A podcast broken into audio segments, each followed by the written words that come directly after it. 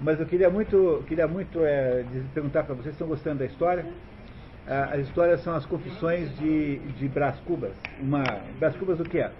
A melhor eh, definição para Brás Cubas que você poderia fazer é uma palavra estrangeira, que, que francesa, que é o fainéant. Fainéant. O fainéant é aquele sujeito que não faz nada. Fainéant, em francês, significa faz nada. O fainéant é a palavra francesa para personalidades como Brás Cubas. O que é um fainéant? Um fainéant é tipicamente a personagem machadiana, né? porque ele é um, quase tipicamente, mas é muito comum Machado de Assis, que é aquele sujeito que tem uma vida mais ou menos garantida, pertence à aristocracia carioca, o, o Machado de Assis só sabe lidar com, com personagens cariocas, só carioca, só, 100%. Ele não acho que nunca saiu do estado do Rio de Janeiro na sua vida, talvez ele para São Paulo alguma vez na vida, uma vez ou outra, mas ele não é, ele não é um ser do mundo, ele nunca viajou para o exterior, ele eh, sabia línguas estrangeiras pelos livros, sabia das coisas do estrangeiro pelos livros, ele não era alguém que conhecesse o mundo. E o Machado, né, é o, esse Brás Cubas é um fénia, é um sujeito que nós temos, não temos uma certa simpatia por ele. Não, ele não é uma pessoa que nos inspire nenhuma algeriza. Né? Ele é um sujeito, é, agora que já está morto, de uma sinceridade acachapante, conta tudo sobre a sua própria vida, não tem nenhum constrangimento, não joga mais para a torcida, não usa nenhuma máscara social, é capaz de ter completa sinceridade sobre a sua própria vida e está nos contando então uma série de acontecimentos né, que foram aí decorrendo ao longo da sua pequena vida, afinal não, não durou muito. Obrigado, filho. E está nos contando isso, e o que nós sabemos sobre ele já é que ele é um adolescente problema, o pai o exporta para Portugal por uns tempos, né? não é isso? É, ele em Portugal faz um curso universitário igual a esse que nós fazemos aqui, exatamente igual, portanto não tem muita novidade nisso, né? Não aprendeu absolutamente nada, passou a, a, todo o curso universitário tomando cerveja. Lá em Portugal certamente deve ter sido ginginha ou, ou vinho, né? e não cerveja. E, e, voltou aqui, encontrou a mãe moribunda, é, teve, sofreu a perda da mãe, é, vai se refugiar num sítio que a família tem na Tijuca, do tempo em que a Tijuca certamente era um lugar ermo, e na Tijuca, então, ele conhece a, a uma moça que é filha de uma vizinha chamada uh, Eunice, né? Não, Eugênia. A Eugênia, por quem, uh, com, com a, pela qual nasce entre os, do, uh, entre os dois nasce uma certa, uma certa simpatia mútua, o início de um romance, esse romance não se desdobra, porque a moça estava em condição social muito diferente da dele, ele resolve então aceitar um plano que o pai montou de casar com uma moça que ele nunca tinha visto na vida, chamada é, Virgília, que ele nunca tinha visto na vida até então, e aproveitando que o pai dela era um político importante, que iria então lhe conseguir uma vaga de deputado, tipicamente um projeto da aristocracia carioca do século XIX. O sujeito nasceu numa família de bem, não trabalhará na vida, fará um curso universitário apenas para ter uma, um diploma, e irá viver de alguma sinecura pública, ou como deputado, ou como ministro, ou como uh, associado a qualquer instituição do governo. Governo imperial. Né? Um governo imperial caracteriza-se pela proteção da nobreza. É preciso que os nobres. Veja, como nós não vivemos mais nesse mundo, certos aspectos dessa história nos parecem um pouco estranhos, né? Mas quando você começa a ler o Machado de Assis, você começa a inteirar-se nesse mundo, vai achando normal tudo. Né? Você vai se sentindo como vivente nessa época. Lima Barreto a mesma coisa, você vai acabando de compreender como funcionava essa mentalidade que a época tinha e você não estranha mais que as personagens machadianas não trabalhem. De fato, a maioria não trabalha mesmo. E o, nosso, o nosso, nosso é, candidato a deputado fracassa porque aparece o Luiz Lobo, o Lobo Neves, desculpe, Damião Lobo Neves, que rouba a mulher, a noiva, e rouba-lhe a candidatura. E ele então volta a, a, volta a sua vida sem grandes emoções, não é isso? É, no entanto, transformando-se mais tarde em amante da moça com quem ele deveria ter casado. Um amante até muito audacioso, numa cidade pequena como tivesse o Rio de Janeiro naquela época, tendo um caso lá mais ou menos público, né? porque afinal né, eles tinham lá um, um ninho de amor para usar uma expressão assim de antigamente. Né? Aparece também na vida, novamente, de Brás Cubas, o seu velho amigo Quincas Borba, esse que depois merecerá o romance inteiro para si, que é completamente diferente do que era como criança, empobrecido, é, mulambento, escangalhado, né? completamente roto, e que ainda por cima rouba ali o relógio. Não é? Não é isso? Não é? Essa é a ideia, não é? E o, a família, a irmã, ele só tem uma irmã, que é a Sabina, a Sabina faz de tudo para tentar eh, arrumar uma mulher para o irmão, uh, e, e, a Sabina, então, não sabe que aquele romance adúltero e secreto que há entre o, a Virgília e o Brás Cubas está no seu ponto máximo, tendo ela até mesmo engravidado, fazendo então aí o, fazendo aí o Brás Cubas as fantasias de que aquele seria seu filho e que ele teria finalmente aí conseguido alguma coisa na vida. Quando nós fomos tomar café, tínhamos deixado o Brás Cubas aqui radiante com a perspectiva da paternidade, não foi? Então estamos, filha, no, com maior surpresa ainda, não é? Com maior surpresa ainda, Brás Cubas recebeu carta de Quincas Borba, devolvendo um relógio igual ao roubado e propondo-lhe encontro para apresentar-lhe seu sistema filosófico humanitismo, ou humanitas. Quincas Borba havia recebido herança de Minas e estava novamente bem de vida. É, outra coisa importante nessa época, as ligações enormes que havia entre o Rio de Janeiro e Minas. Minas é um, é um estado sem mar, portanto havia ali uma, uma ligação enorme entre Minas é um estado velho, né? É? apesar de que o, garimpo mineiro, do, a, o, o, ciclo de ouro do mineiro começou com, com, com, com garimpeiros curitibanos, quando aqui se esgotou o ciclo do ouro, que era de aluvião, aqui o ouro era de aluvião.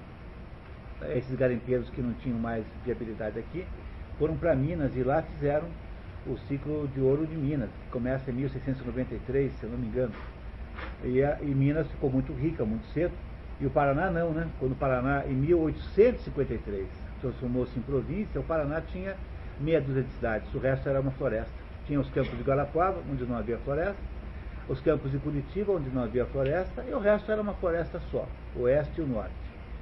O Paraná, portanto, era um estado insignificante nessa época aqui, tirando Curitiba, tirando Paranaguá eh, e tirando a Lapa, não tinha nada no Paraná, nada que interessasse. Tinha também em Castro, uma cidadezinha, Guarapuava, Guarapuava é o caminho das tropas, né? Guarapuava tinha lá alguma povoação, o resto não existia. E em 53, 1853, é? Minas, nessa altura, já era um estado muito poderoso, por causa do ciclo da mineração, já havia enriquecido muito, e havia muita ligação entre a aristocracia mineira e a aristocracia carioca.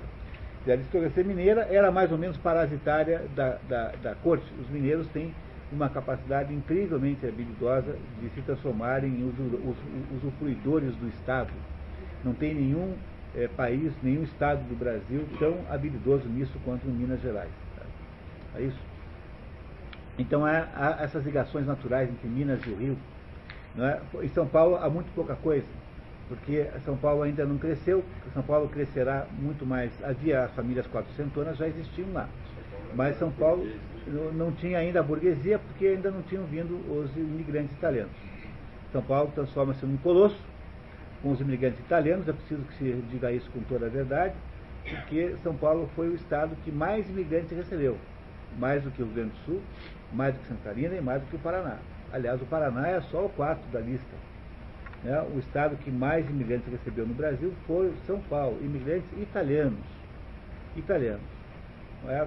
Portanto, é aí você tem que entender São Paulo um pouco da perspectiva da imigração, que só começa em meados do século XIX. Portanto, mais ou menos na época em que essa, essa história está acontecendo, começam a chegar os primeiros imigrantes. É? A primeira imigração ainda foi no tempo do, do Império, foi a fundação de, de, de eh, Freiburgo, Friburgo, Freiburgo no, eh, Nova Friburgo, que composta por, por alemães, suíços de origem, suíços católicos, suíços católicos infelizes com o protestantismo, que estavam, que foram destinados para vir morar em Curitiba. Chegando, chegaram no Rio de Janeiro e subiram uma serra porque não aguentavam o calor e acabaram ficando lá em Friburgo, onde moram até hoje, mas eram suíços que tinham vindo para cá. Esse era o plano do, do, do, do João VI, porque a, a, fundação de Friburgo é anterior à, à, à independência.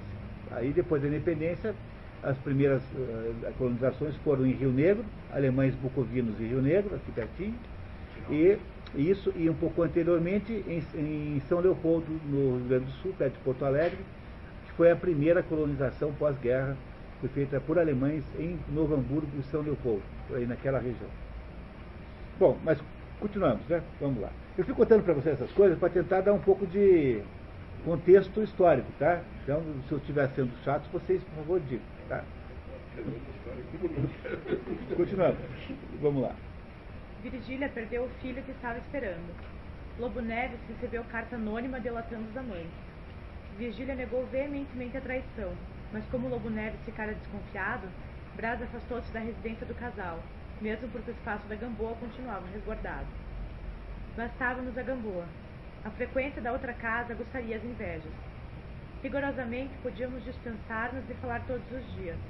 Era até melhor, Metia saudade e permeia os amores. Olha que maravilha de português. Metia saudade e permeia os amores. Olha que beleza. Aos demais, eu galgara os 40 anos, e não era nada, nem simples eleitor de paróquia. Com 40 anos, ele descobre que ele não é nada. Ele estudou, fez um curso que ele não aprendeu nada, ele é apenas bacharel de carteirinha, é, direito, né? Ele, ele, ele é rico. A única coisa que o salva a sua vida é que ele não precisa lutar pela sua sobrevivência. Ele tá, tem tudo garantido.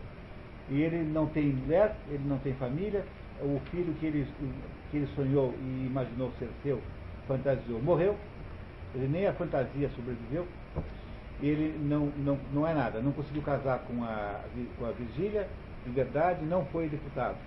Não teve nenhuma, nenhuma espécie de sucesso na vida até agora, com 40 anos. Parece que 40 anos é, para um homem naquela época, uma idade maior do que é hoje, viu? Tá? todas as idades foram postergadas, né? aquilo que eu digo. A mulher de 30 anos do Balzac, a mulher balzaquiana, equivale modernamente à mulher de 50. Há 20 anos, mais ou menos, de diferença média entre a situação daquela época e a situação de hoje. É como se alguém tivesse a mesma situação é, de, não, de, de insucesso com 60 anos hoje, mais ou menos isso. Não é? Ele é, na verdade, um fenian, um faniente, como se diria em italiano. Faniente em italiano, fenian em francês. Ele é apenas um sujeito que passa pela vida como observador desinteressado. Algum tempo depois, Lobo Neves reatou suas relações com o Ministério, desgastado pela recusa em aceitar o cargo anterior, e conseguiu posição de presidente de província. O narrador brinca com o número do novo decreto, 31, ressaltando que a simples inversão dos algarismos bastou para que a vida tomasse novo rumo. É, isso é Machado de Assis, né? Há um conto de Machado de Assis, que os nomes não lembro, em que ele eh, conta a história de um sujeito que comprou um sapato novo, e no final da história, do conto, ele chega essa conclusão, a felicidade é um sapato novo. Todo mundo que fica triste e vai ao shopping faz a mesma coisa. Portanto, não fiquem achando que é só lá nessa época, porque é assim que faz todo mundo que para resolver um problema de infelicidade compra um sapato novo, compra sei lá o quê, toma um, uma banana split daquelas, assim, enorme. Felicidade é, uma, é um negócio de banana split. Não é? Isso é sempre a mesma coisa. Uma semana depois, Lobo Neves foi nomeado presidente de província. Agarrei na esperança da recusa, se o decreto viesse outra vez datado de 13. Trouxe, porém, a data de 31 e essa, essa simples transposição de algarismos eliminou deles a substância diabólica. Que profundas são as molas da vida. Veja que ironia maravilhosa, né? E que maravilhoso o texto desse homem. Brás e Virgília conversaram brevemente antes da partida. Não houve desespero, nem mesmo dor. O fato trouxe-lhe apenas alguns poucos dias de reclusão em sua casa e uma amostra do que era de ver. Não a vi partir, mas a hora marcada senti alguma coisa que não era dor nem prazer, uma coisa mista, alívio e saudade, tudo misturado em iguais doses. Não se irrite o leitor com essa confissão. Eu bem sei que para tiritar-lhe os nervos da fantasia, devia padecer um grande desespero, derramar algumas lágrimas e não almoçar. Seria romanesco, mas não seria biográfico. Olha que maravilha! Se, se ele se contasse para o leitor que ele chorou noites em é, noites atrás de noites, que ele tivesse ficado sem comer três dias, se ele tivesse tentado suicídio. Isso tudo seria romanesco, mas não seria biográfico, porque no fundo mesmo ele não sentiu lá grandes problemas em ter se perdido a Virgínia. Ah, ele simplesmente sentiu uma espécie de perda, mas nada que fosse muito é, desesperador, não é? Não é isso? A realidade pura é que eu almocei, como nos demais dias, acudindo ao coração com as lembranças da minha aventura, e ao estômago com os acetites de Monsieur Proudhon. Monsieur Proudhon era o dono do famoso restaurante Farrou. Que era um restaurante lá que os ricos frequentavam lá no Rio de Janeiro. O melhor restaurante, é o Ile de France do Rio de Janeiro daquela época, digamos assim, né? O mais importante restaurante da cidade. Então ele resolveu o problema com os acepipes, quer dizer, com os quitutes do senhor, do senhor Proudhon, que era o nome lá do, do cozinheiro lá, do dono, né? Do restauranteur, né? Não é isso? Restauranteur. Né? É isso. Morreram seu tio Cônego e o Defonso e os dois, e dois primos, pelos quais ele não sofreu. Levei-os ao cemitério como quem leva dinheiro ao banco. Então, tá vendo? Né? Levei-os ao cemitério como quem leva dinheiro ao banco. Também, Com o quê? Herança? Não. Não, não. É depos- depositar lá naquele lugar aquela coisa. Esse é o sentido, né? Como se você estivesse trocando uma coisa de lugar, assim, apenas. É, É, mas dois primos, o tio, o tio era cônigo, o tio não tinha dinheiro, devia ser pobre. Ele era muito rico, ele não tinha problema de dinheiro nenhum. também nasceu sua segunda sobrinha, Venância. Brás Cubas se recolhe. Tal reclusão, entretanto, assim como seus pensamentos mais profundos, passou rapidamente, graças ao reaparecimento de Quincas Borba e seu envolvimento com Dona Eulália. Eulália Damascena de Brito, um partido que de Brás Cubas se esforçara por aproximar. Chamada familiarmente de Nheloló, com 19 anos e filha de Damasceno, um amigo da família. Faltava à moça certa elegância, segundo Brás, mas tinha belos olhos e uma expressão ange- angelical. O narrador a havia conhecido ainda quando Virgília estava no Rio de Janeiro e grávida. Sabina insistia em que Nheloló seria uma excelente esposa para o irmão, que se esquivara na época. Nesse momento, tendo baixado a guarda, quando se deu conta, estava praticamente nos braços da jovem e acabaram noivos três meses após a partida de Virgília. Mas Eulália, desgraçadamente, morreu repentinamente. Pronto. E agora? Também não deu tempo, com a- não deu certo com a Eulália também. Que pé frio, né? O pé frio e tal. Não é? Então, aí a Eulália também não deu certo. Não é isso? Também não deu certo. Continua o Brás Cubas, Brás Cubas sem nada, né? Sem nenhuma, sem nenhum assunto na vida, né? Um enredo da vida muito pobre. Restou a Brás Cubas conhecer a filosofia de Quincas Borba, o humanitismo. É, há quem analise essa história do humanitismo. Bom, isso aqui depois a gente vai discutir depois, tá? Com calma. Mas há quem veja nisso aqui uma espécie de gozação do positivismo. Mas essa é uma hipótese muito, muito, muito polêmica. Ninguém, é, não há unanimidade sobre isso. Tá? O o humanitismo é uma filosofia que o, o mendigo filósofo, agora não mais mendigo, mas aquele mendigo filósofo chamado é, Quincas Borba, havia inventado. Ah, Agora o Quincas Borba não é mais mendigo, ele ganhou uma herança de Minas e está novamente bem. Tanto é que devolveu o relógio lá eh, que ele havia ah, ba- batido, né? Devolveu lá para o outro. Vamos ver então o que é o humanitismo. Humanitas, dizia ele, o princípio das coisas, não é outro senão o mesmo homem repartido por todos os homens. Conta três fases humanitas: a estática, anterior a toda a criação, a expansiva, começo das coisas, a dispersiva, aparecimento do homem, e contará, contará mais uma, a contrativa, absorção do homem e das coisas. A expansão, iniciando o universo, sugeriu ao Humanitas o desejo de gozar, e daí a dispersão, que não é mais do que a multiplicação personificada da substância original.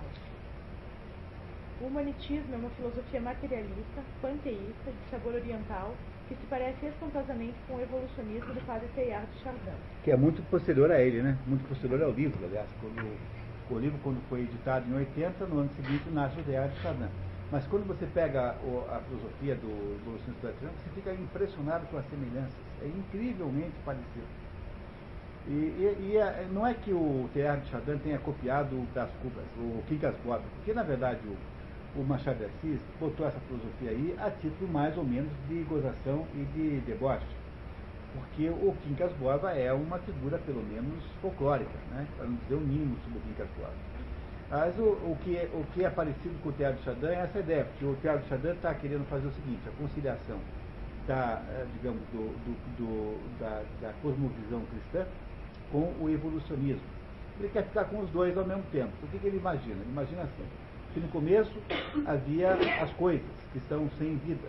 Aí, um dado momento, há o, início da vida. E essa vida, então, irá evoluir do jeito que Darwin disse que aconteceu, até que, num dado momento, aparece o homem. Quando aparece o homem, abre-se o terceiro estágio da evolução. O primeiro eram as coisas mortas, depois vieram as coisas vivas, depois, entre as coisas vivas, o homem, que é o início do terceiro estágio. E esse homem agora assume o papel de evolução. Fazendo o que então?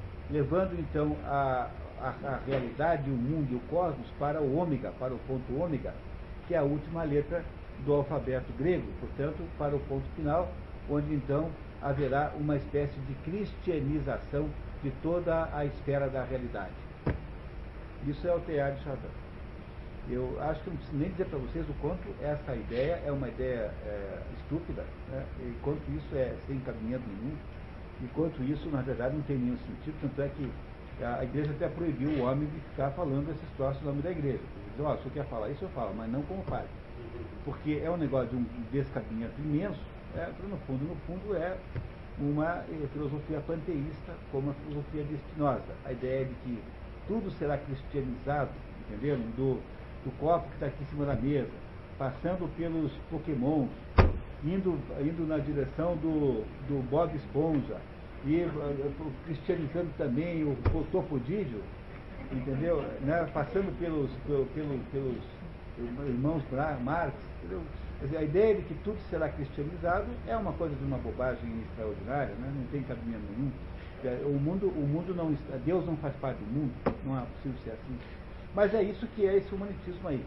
Esse humanitismo tem essa característica, portanto, panteísta, que tudo é mais ou menos misturado, que Deus é isso tudo, é uma, é uma filosofia ateísta e que está na cabeça desse sujeito. Agora, por que é que Machado de Assis inventa essa personagem com essa filosofia? Bom, depois, mais tarde, a gente vai ficar sabendo. Tá? Vamos continuar agora? Vamos Queres uma prova da superioridade do meu sistema? É, continua aí o Quincas Borba a defender a sua filosofia. Contempla a inveja. Não há moralista grego ou turco, cristão ou muçulmano, que não troveje contra o sentimento da inveja. O acordo é universal, desde os campos da Idumeia até o alto da Tijuca. É, todo mundo concorda que a inveja é ruim. Ora bem, abre mão dos velhos preconceitos, esquece as retóricas rafadas. Rafadas é surradas, velhas e desgastadas e estuda a inveja, esse sentimento tão sutil e tão nobre. Sendo cada homem uma redução de humanitas, é claro que nenhum homem é fundamentalmente oposto a outro homem, quaisquer que sejam as aparências contrárias. Assim, por exemplo, o algoz que executa o condenado pode citar o vão clamor dos poetas, mas substancialmente é humanitas que corrigem humanitas uma infração da lei de humanitas. O mesmo direito do indivíduo que explica o outro. É a manifestação da força de humanitas. Nada obsta, e há exemplos, que ele seja igualmente estripado. Se entendesse bem, facilmente compreenderás que a inveja não é senão uma admiração que luta, e sendo a luta a grande função do gênero humano, todos os sentimentos belicosos são os mais adequados à sua felicidade. Daí vem que a inveja é uma virtude. Está vendo? o que acontece quando. Sabe o que acontece aí? É, vocês já sabem analisar isso, essa altura, né? Depois a gente está tanto tempo conversando aqui. E quando você cria uma tese panteísta sobre o mundo, quando você expõe uma, uma tese panteísta, quer dizer, que tudo nesse mundo é Deus, bom, se tudo nesse mundo é Deus, tudo que tem nesse mundo é bom. Se Deus não pode ser ruim, então todas as coisas ficaram boas necessariamente. Mas como as coisas não são boas, você sabe muito bem disso, é preciso então você arrumar então os remendos aí nessa teoria para provar que o mal é bom e que o péssimo é ótimo em que o, o claro é, o, escuro, o escuro é, é, luminoso e que o, o, errado é certo e assim por diante. Ou seja, é preciso você recuperar, né, é, destruir a possibilidade de contraste. E, é, e é, é esta, é nesse beco que você sair daqui, você cai quando você vira panteísta, que é o Quincas Borba. Quincas Borba é isso. Quer dizer, a, a tal da teoria humanitas é uma teoria panteísta, em última análise, E por ser panteísta é completamente inviável, porque ela é obrigada a dar o mesmo status existencial para todas as coisas. Não funciona. Não funciona com Spinoza, vai funcionar com Quincas Borba. Né? Não é isso? Depois de algum tempo, Brás tornou-se deputado e Lobo Neves voltou ao Rio. De, vindo daquela presidência da província, porque as presidências da província eram, eram ocupadas por seis meses, sete meses. Como falei para vocês, o Paraná teve 36 anos de, de, de província imperial e teve 40 e poucos presidentes de província, quer dizer, foi menos de um por ano. Menos um por ano governou o Paraná, a, a, o tempo médio de permanência. Na Câmara de Deputados, Braz ouviu o discurso proferido pelo marido de Virgília e não sentiu nenhum remorso. Que encontrou a antiga amante num baile, em 1855. Falei, primeira... fazia dois anos que o Paraná tinha se desvinculado de São Paulo. Tinha se transformado na província do Paraná. A primeira vez que pude falar a Virgília, depois da presidência, foi num baile em 1855. Trazia um soberbo vestido de gorgorão azul e ostentava as luzes o mesmo par de ombros de outro tempo. Não era frescura da primeira idade, ao contrário, mas ainda estava formosa, de uma formosura outoniça, realçada pela noite. Olha que maravilha, formosura outoniça. A formosura de alguém que começou a envelhecer, né? já está vivendo o outono. Lembra-me que falamos muito, sem aludir a coisa nenhuma do passado. Subentendia-se tudo um dito remoto, vago ou então um olhar e mais nada.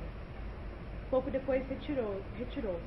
Eu fui vê-la descer as escadas e não sei por que fenômeno de ventriloquismo cerebral, perdoem os filólogos essa frase bárbara, murmurei comigo esta palavra profundamente retrospectiva. Magnífica. Das Cubas observou que Virgília continuava muito bonita, ainda que fosse, é claro, de uma beleza diferente. Os dois conversaram muito, mas sem falar do passado o narrador já tinha 50 anos, mas Quincas Borba garantiu-lhe que aquela era a idade da ciência e do amadurecimento. 50 anos, para a época já é uma idade de aposentadoria total.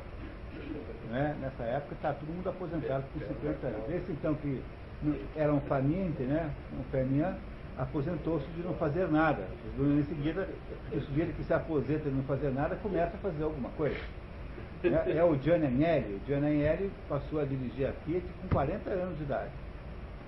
Sempre que eu dava curso para a empresa, eu trabalhava com um caso chamado, que era o caso que analisava a tentativa de fusão da Fiat com a Fiat com a Ford europeia.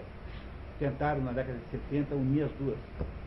E não deu certo porque o, dia que o, o Henry Ford, segundo, foi visitar o Gianni Agnelli para fechar o negócio, o Gianni Agnelli explicava isso para aqueles executivos, né?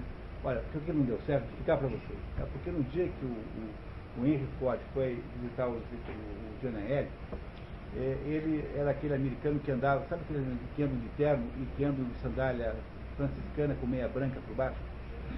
Né? Então ele foi lá, foi, foi para Roma, para Roma não, para lá para uma praia. O John Henry convidou a ele, a mulher, para passar um final de semana no mar, Almare, né? Almare, num, num, num iate do John Henry. E chegou lá o Henry Ford, de terno, gravata, e com sandália franciscana com meia branca embaixo. E encontrou no iate do Janel, o Janel deitado numa brincadeira, com cinco mulheres completamente nuas. Porque no iate do Janel, mulher era proibida de botar roupa. E, e aí então o Janel, o Henry Ford olhou para o Janel, olhou para a mulher dele, estava ali do lado dizendo, Henry, Henry, don't look at them, Henry, don't look at them, don't look at them, Henry. E, né, e, e, descobriu que era impossível a, a Fiat casar com a Ford. Gostaram da explicação? Olha, não tem estudo econômico financeiro que substitua a sabedoria dessa explicação. Né? Como é que faz para dois, dois donos casarem terem uma firma igual?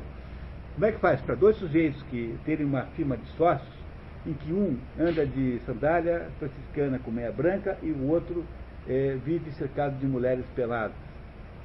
Não dá, né? Dá para vocês imaginarem uma sociedade entre esses dois? Bom, mas são coisas de antanho. Continuamos, vamos lá. Os meus 50 anos. Lá estavam eles, os teimosos, não tolhidos de frio nem reumáticos. mas cochilando a sua fadiga, um pouco cobiçosos de cama e de repouso. Olha que maravilha! Vocês não estão se divertindo com esse texto? Olha que maravilha! Olha, os 50 anos dele, né? É, não tolhidos de frio nem reumáticos, mas cochilando a sua fadiga, um pouco cobiçosos de cama e de repouso. Então, e vejam até que ponto pode ir a imaginação de um homem com sono, então pareceu-me ouvir-me um morcego encarapitado no sejadilho. Senhor Brás Cubas, a rejuvenescência estava na sala, nos cristais, nas luzes, nas sedas, enfim, nos outros. Pronto, Brás Cubas agora descobre por 70 anos que ele é um serian, não fez nada durante a sua vida inteira, que ele é um nada, e que ele irá buscar então o rejuvenescimento, a rejuvenescência onde? Nos outros e ele finalmente resolve fazer alguma coisa para se virar para os outros. Preocupado com o vazio em sua vida, Brás decidiu participar de maneira mais ativa nas discussões, já que tinha sido sempre um político indiferente aos problemas do país, como na vida pessoal. Um dos assuntos com que se envolveu especialmente foi a política do uso da barretina pela Guarda Nacional. Acrescia que a barretina, por seu peso, abatia a cabeça dos cidadãos, e a pátria precisava de cidadãos cuja fronte pudesse levantar-se altiva e serena diante do poder. E concluí com essa ideia. O chorão, que inclina seus galhos para a terra, é a árvore de cemitério. A palmeira, ereta e firme, é a árvore do deserto, das praças e dos jardins. Então, me contem, é muito relevante essa questão da barretina com a qual ele se envolveu fortemente? Quer dizer, é a questão se a Guarda Nacional usará ou não usará a barretina. Esse, esse é o assunto que ele achou que convinha a uma pessoa realmente interessada nos outros é, discutir. Parece que, que, é um bom assunto esse? Parece que é um assunto com potência boa? Parece os assuntos lá das viagens de Gulliver. É? Então, quando você vê aquela briga que há entre os liliputianos e aquele povo ao lado, ainda ao lado, né? É, aquele, aquela briga é porque havia uma, uma dúvida sobre se você quebra o ovo pelo lado rombudo ou pelo lado pontudo. Essa era a briga que motivou aquela guerra lá entre aqueles dois povos lá, o Lilliput, Lilliput e o do lado, como é que era o nome dos outros? Já, já lembro, vamos lá, continuando. Brás Cubas almejava o cargo de ministro, que também não conseguiu. Nem mesmo Quincas foi capaz de animá-lo dessa feita. Vai para o diabo com o teu humanitismo, interrompiu. Estou farto de filosofias que não levam a coisa nenhuma. A dureza da interrupção, tratando-se de tamanho filósofo, equivalia a um desacato. Mas ele próprio desculpou a irritação com que lhe falei. É, ele próprio desculpou, né? Ele considerou desculpado né, o braço público. Mas, enfim, que pretende fazer agora? Perguntou-me Quincas Borba, indo por a xícara vazia no parapeito de uma das janelas. Não sei. Vou meter-me na Tijuca, fugir aos homens. Estou envergonhado, aborrecido. Tantos sonhos, meu caro Borba, tantos sonhos, e não sou nada. É uma conclusão de um homem de 50 anos que não fez nada, que acha que não fez nada. Viveu confortavelmente por causa da sua situação social, mas não casou, não teve filhos, não, não, não, não escreveu nenhum livro, não fez nada relevante, não plantou árvore, né? é, não foi deputado. Não, depois foi, né? Deputado ele foi, conseguiu ser. Brás recebeu carta de Virgília, pedindo-lhe que fosse ver Dona Plácida, que estaria morrendo na miséria. Ele considerou recusar, porque havia dado à velha cinco contos de réis que havia achado na rua, mas acabou convencido a ajudar a mulher que lhe havia servido de alcoviteiro durante tanto tempo. Mas adverti logo que se não fosse Dona Plácida, talvez os meus amores com Virgília tivessem sido interrompidos, ou imediatamente quebrados em plena efervescência. Tal foi, portanto, a utilidade da vida de Dona Plácida utilidade relativa convém, mas que de acho há absoluto nesse mundo? Morreu Dona Plácia. Brás decidiu fundar um jornal com base na filosofia do humanitismo. Urgia fundar o jornal. Redigiu o programa, que era uma aplicação política do humanitismo. Somente, como Quincas Borba não houvesse ainda publicado o livro, que aperfeiçoava, aperfeiçoava de ano em ano, assentamos em não lhe fazer nenhuma referência.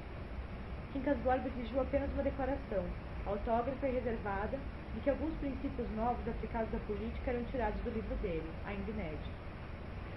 Como o jornal tinha índole oposicionista, Cotrim rompeu relações com o cunhado. Algum tempo depois, morreu Lobo Neves. Marido da Virgília. Fui ao enterro. Na sala mortuária achei Virgília, ao pé do féretro, a soluçar. Quando levantou a cabeça, vi que chorava deveras. Ao sair do enterro, abraçou sua paixão, aflita. Vieram tirá-la e levá-la para dentro. Digo-vos que as lágrimas eram verdadeiras. Eu fui ao cemitério, e, para dizer tudo, não tinha muita vontade de falar. Levava uma pedra na garganta ou na consciência. No cemitério, principalmente quando deixei cair a farical sobre o caixão, no fundo da cova, o bate surdo local deu-me um estremecimento passageiro, é certo, mas desagradável, que depois da tarde tinha o peso e a cor do chumbo. O cemitério, as roupas pretas. À tarde, né? Estava com cor de chumbo. Saí afastando-me dos grupos e fingindo ler os epitáfios. E, aliás, gosto de epitáfios. Eles são entre a gente civilizada uma expressão daquele fio e secreto egoísmo que induz o homem a arrancar à morte um farrapo ou menos da sombra que passou. Daí vem, talvez, a tristeza inconsolável dos que sabem os seus mortos na vala comum. Os que, os que têm os seus mortos, né, que conhecem, né, que sabem que os seus mortos estão em valas comuns.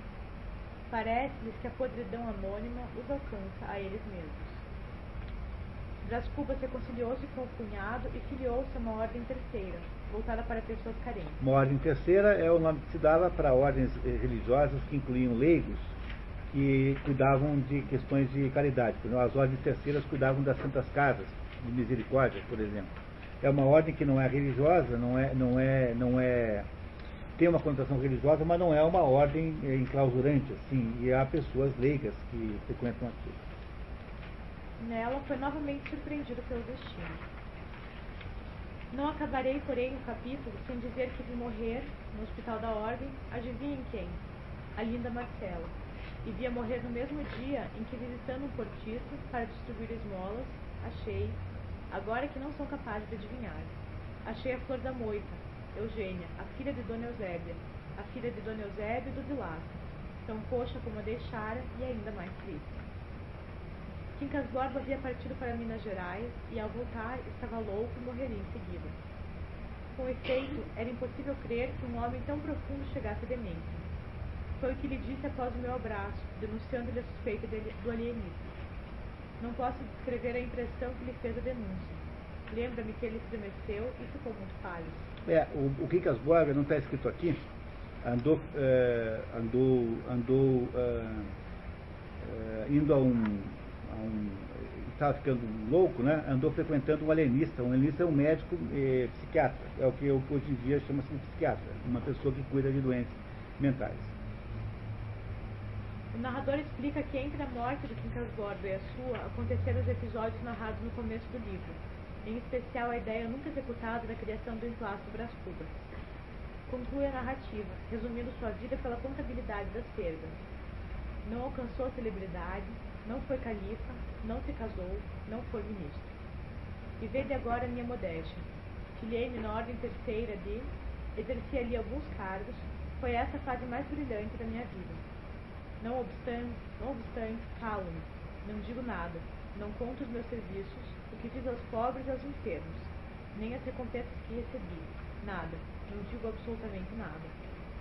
Este último capítulo é todo de negativas, não alcancei a celebridade do emplasto, não fui ministro, não fui califa, não conheci o casamento. Verdade é que, ao lado dessas faltas, coube-me a boa fortuna de não comprar o pão com o suor do meu rosto. Mas, não padecia a morte de Dona Plácida, nem a semidemência do Quincas Borba. Tomadas umas coisas e outras, qualquer pessoa imaginará que não houve míngua nem sobra, e conseguintemente que caí quite com a vida.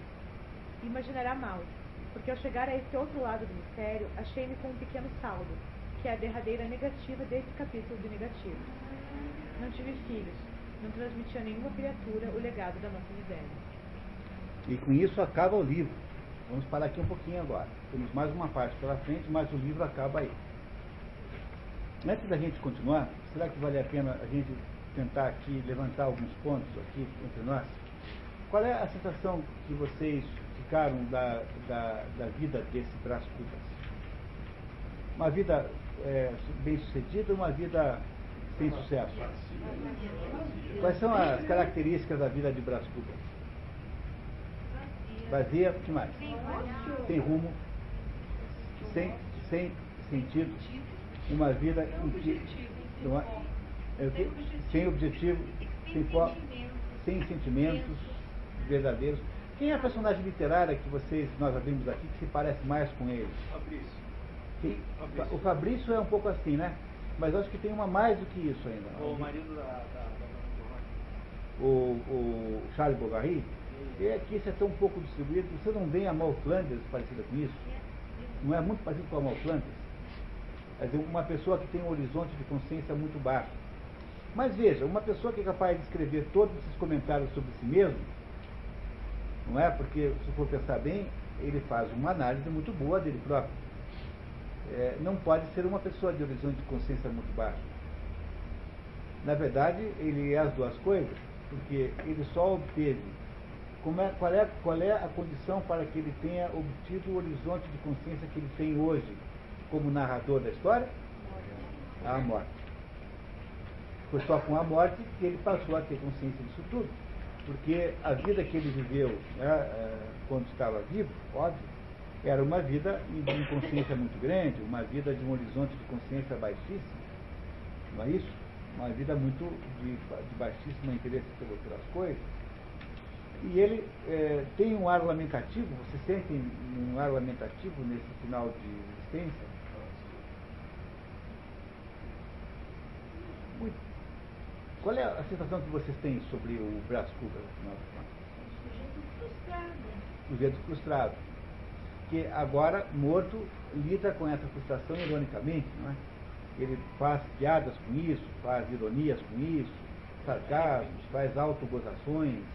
Não é isso que ele faz? Faz não é é arrependido, assim. né? Não, arrependido eu acho que não há nenhuma hipótese. Ele simplesmente.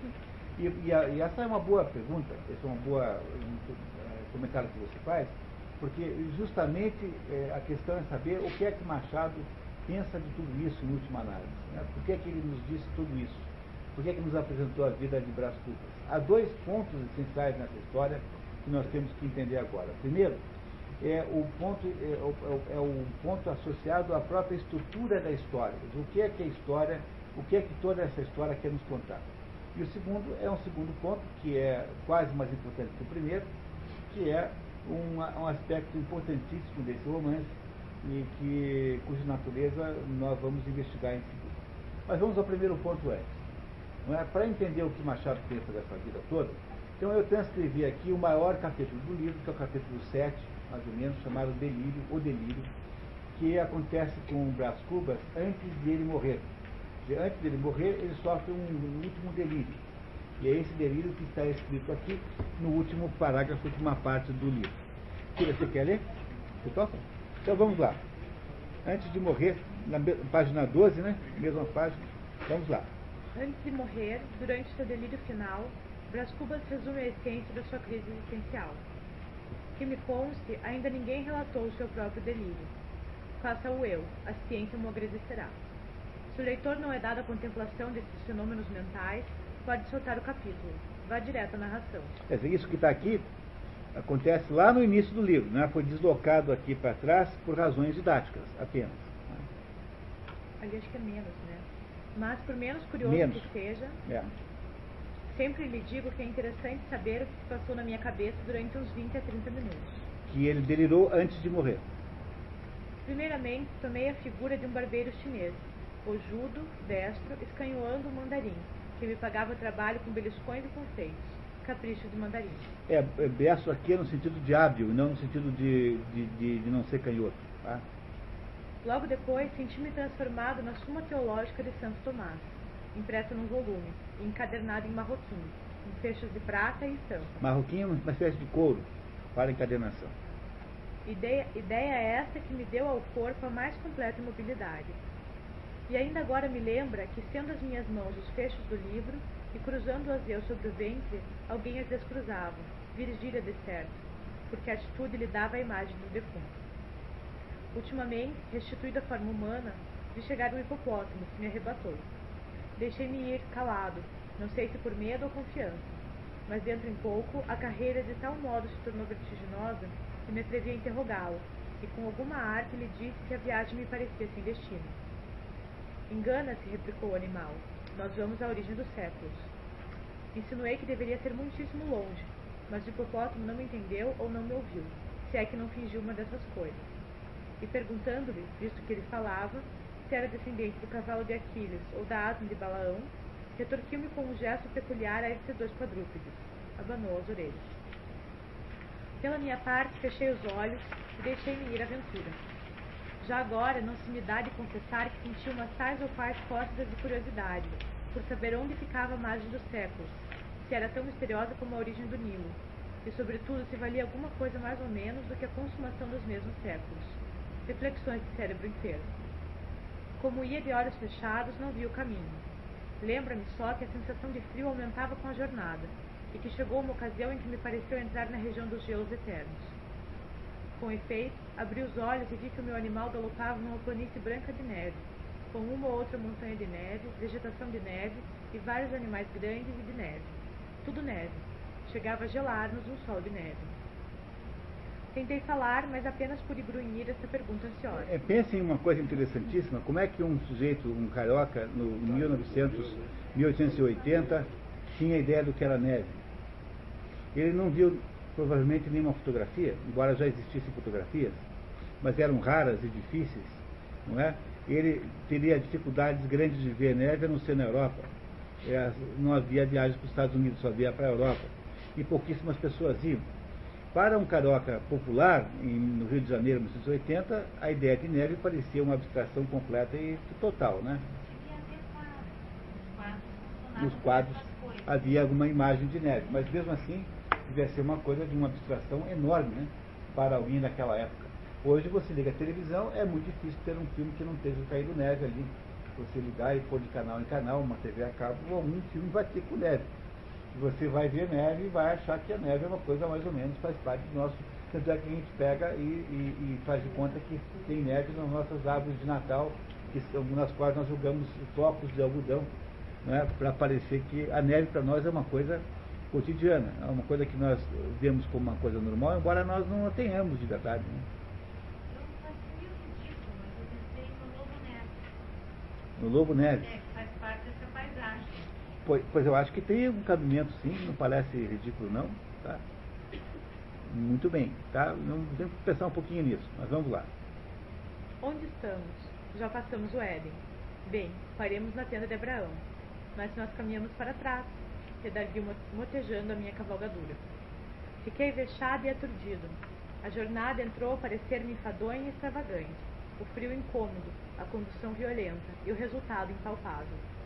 E depois, cogitações de enfermo, dado que chegássemos ao fim indicado, não era impossível que os séculos, irritados com, com lhes devassarem a origem, me esmagassem entre as unhas, que deviam ser tão seculares como eles. Enquanto assim pensava, íamos devorando o caminho, e a planície voava debaixo dos nossos pés, até que o animal estacou, e pude olhar mais tranquilamente em torno de mim. Olhar somente. Nada vi, além da imensa brancura da neve, que dessa vez invadira o próprio céu, até ali azul. Talvez, a espaços, me aparecia uma ou outra planta, enorme, grotesca, meneando ao vento suas largas folhas. O silêncio daquela região era igual ao do sepulcro. Dissera-se que a vida das coisas ficara estúpida diante do homem. Caiu do ar? Destacou-se da terra? Não sei. Sei que um vulto imenso, uma figura de mulher me apareceu então, fitando-me uns olhos rutilantes como o sol. Tudo nessa figura tinha vastidão das formas selváticas, e tudo escapava à compreensão do olhar humano, porque os contornos perdiam-se no ambiente, e o que parecia espesso era muita vez diáfano. Estupefato, não disse nada, não cheguei sequer a soltar um grito. Mas ao cabo de algum tempo, que foi breve, perguntei quem era e como se chamava. Curiosidade de delírio. Chama-me chama natureza, ou Pandora. Sou tua mãe e tua inimiga. Sou tua mãe e tua inimiga. Aqui há um negócio importantíssimo que é a mesma noção que há na, no livro de Jó entre o Leviatã e o Behemoth. A natureza é ao mesmo tempo a nossa salvação e a nossa perdição. Portanto, a primeira coisa a fazer é parar de endeusar a natureza como fazem os ambientalistas, porque se a natureza tem aspectos obviamente é, importantíssimos e que devem ser preservados, por outro, a natureza tem toda a potência da morte, está na natureza, é? tanto quanto a potência da vida. É, isso que, ela, que ele está aqui nos dizendo, já sabia, Machado já sabia isso nessa época. Nós, até lá, desde então, nos encarregamos de desaprender isso completamente. A natureza tem essas duas coisas, tem essa ambiguidade hipopótamo não é o Behemoth? Pode ser que seja. Né? O Machado tem ligações enormes com o livro de Jó. Tá? Esse hipopótamo pode ser o Behemoth, que era localizado, veja, no Behemoth. Na Bíblia não está dizendo que o hipopótamo é um, é, o, que o, o é um hipopótamo, mas essa é a representação normal, tradicional que se faz do, do Behemoth, como sendo um hipopótamo. O Blake desenha na figura. Hipopótamo. Parece, parece um hipopótamo. É, é isso mesmo. Ao ouvir essa última palavra, recuei um pouco, tomado de susto. A figura soltou uma gargalhada, que produziu em torno de nós o efeito de um tufão. As plantas torceram-se e um longo gemido quebrou a mudez das coisas externas. Não te assustes, disse ela. Minha inimizade não mata. É sobretudo pela vida que se afirma. Vives, não quero outro flagelo. Vivo? perguntei eu, enterrando as unhas nas mãos, como para certificar-me da existência. Sim, verme, tu vives. Não receies perder esse andrajo que é teu orgulho. Provarás ainda, por algumas horas, o pão da dor e o vinho da miséria. Vives. Agora mesmo que ensandecesse, vives. E se a tua consciência reouver um instante de sagacidade, tu dirás que queres viver. Dizendo isso, a visão estendeu o braço, segurou-me pelos cabelos e levantou-me ao ar, como se for uma pluma. Só então pude ver-lhe de perto o rosto, que era enorme. Nada mais quieto. Nenhuma contorção violenta, nenhuma expressão de ódio ou ferocidade. A feição única, geral, completa, era da impassibilidade egoísta, a da eterna surdez, a da vontade imóvel. Raiva, se as tinha, ficavam encerradas no coração. Ao mesmo tempo, nesse rosto de expressão glacial, havia um ar de juventude, mescla de força e vício, diante do qual me sentia eu o mais débil e decrépito dos seres. Entendesse-me, disse ela, no fim de algum tempo de mútua contemplação. Não, respondi, nem quero entender-te. Tu és absurda, tu és uma fábula.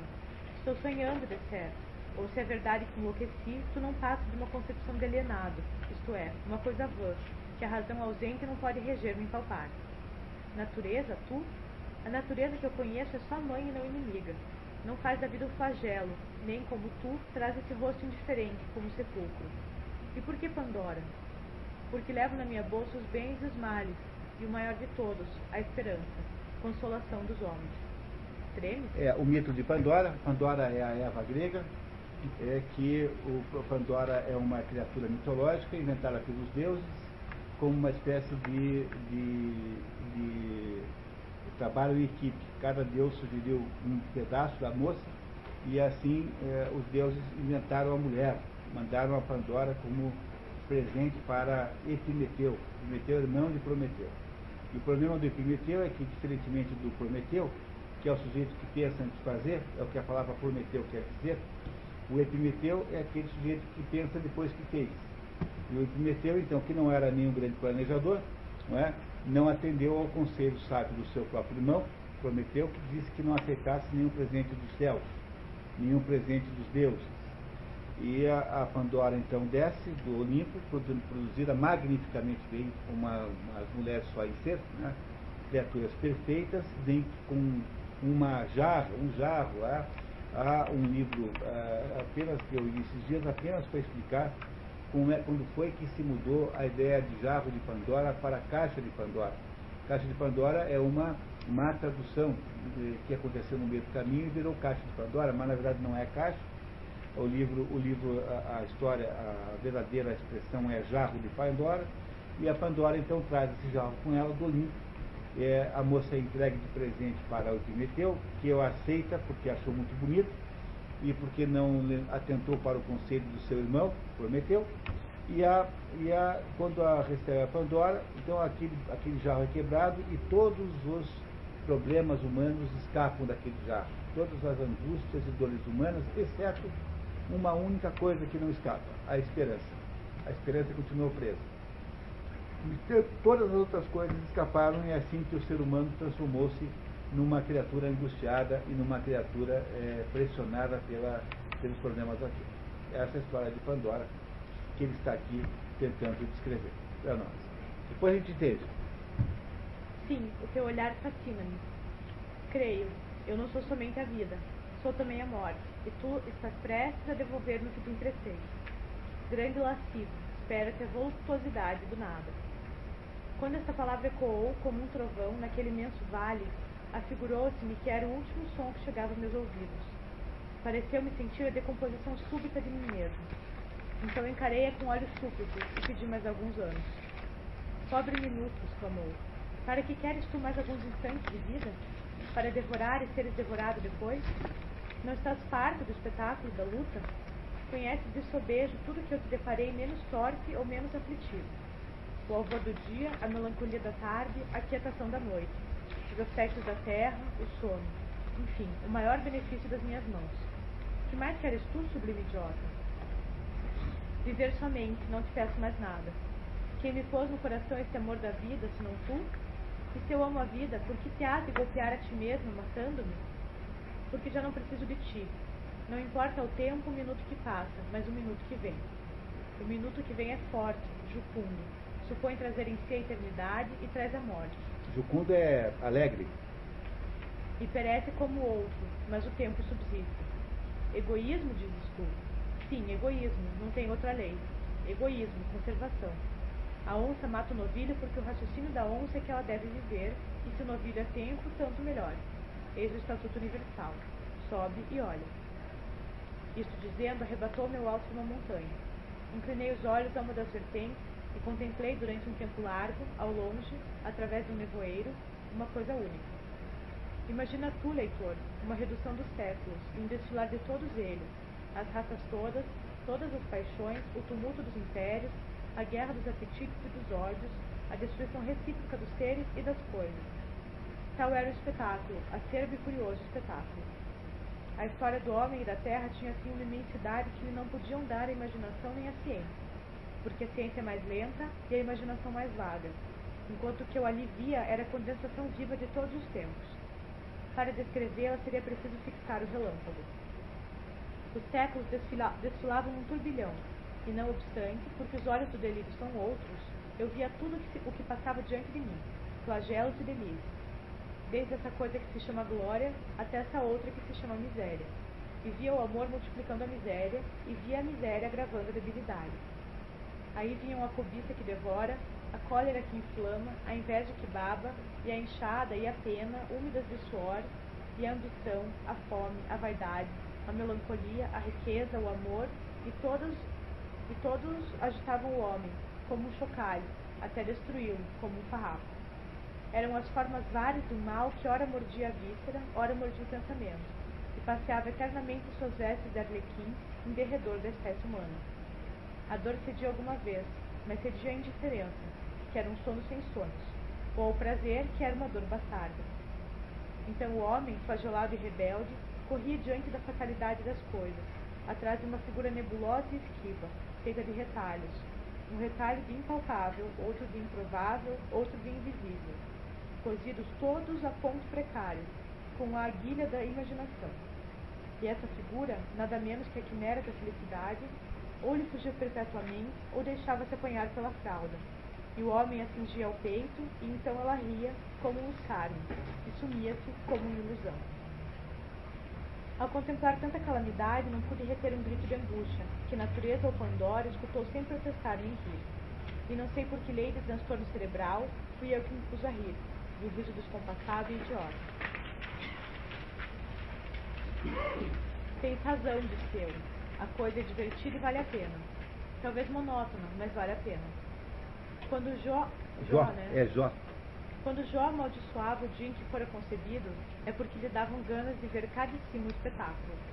Vamos lá, Pandora, abre o ventre e digere-me. A coisa é divertida, mas digere-me. A resposta foi compelir-me fortemente a olhar para baixo e a ver os séculos que continuavam a passar, velozes e turbulentos. As gerações que se superpunham às gerações, umas tristes como os hebreus do cativeiro, outras alegres como os devassos de Cômodo, e todas elas pontuais na sepultura. É, Cômodo é um imperador romano, metido a fazer aquelas orgias todas, né? Os devassos de Cômodo. Quis fugir, mas uma força misteriosa me retinha os pés. Então disse comigo, Bem, os séculos vão passando, chegará o meu, e passará também até o último, que me dará a decifração da eternidade. E fixei os olhos e continuei a ver as idades, que vinham chegando e passando, já então tranquilo e resoluto, não sei até se alegre. Talvez alegre. Cada século trazia sua porção de sombra e de luz, de apatia e de combate, de verdade e de erro, e o seu cortejo de sistemas, de ideias novas, de novas ilusões.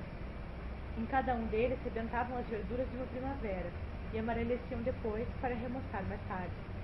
Ao passo que a vida tinha assim uma regularidade de calendário, fazia-se a história e a civilização, e o homem, nu e desarmado, armava-se e vestia-se, construía o tugúrio e o palácio. Tugúrio é uma, uma, uma casa modesta. A rude aldeia e Tebas de sem portas. Criava a ciência, que perscruta, e a arte que enleva.